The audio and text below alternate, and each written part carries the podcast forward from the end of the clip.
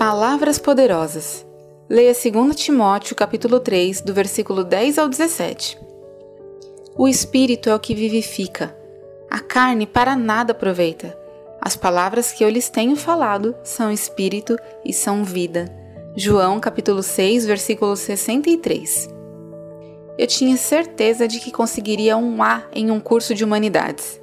Eu tinha tido notas quase perfeitas e participado ansiosamente das discussões em sala de aula ao longo do semestre. Agora era hora de colher os benefícios do meu trabalho. Mas em vez disso, fiquei confuso quando meu professor me mostrou minha nota final: C. Pedi uma explicação ao meu professor e ele começou a ler em voz alta o programa que havia distribuído no primeiro dia de aula. Ele leu que um aluno que chegasse atrasado às aulas seria considerado ausente e certo número de faltas penalizaria sua nota final. Percebi que havia chegado tarde às aulas várias vezes, por isso recebi um C, apesar da minha dedicação.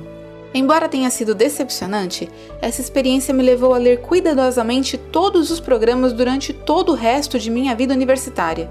Eu me formei na faculdade, mas ainda hoje tento ler palavras importantes com muito cuidado e as palavras encontradas na Bíblia são incomensuravelmente mais poderosas do que as encontradas em qualquer programa. A Bíblia contém a mensagem de Deus para que possamos ler, acreditar e aplicar.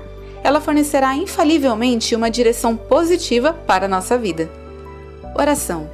Amado Deus, renova nossa mente todos os dias com a tua palavra, pelo poder do teu Espírito Santo, para que possamos viver uma vida digna. Em nome de Jesus. Amém. Pensamento para o dia. A palavra de Deus dá direção à minha vida. Oremos pelos professores e professoras universitários. Aaron Caruso, Connecticut, Estados Unidos.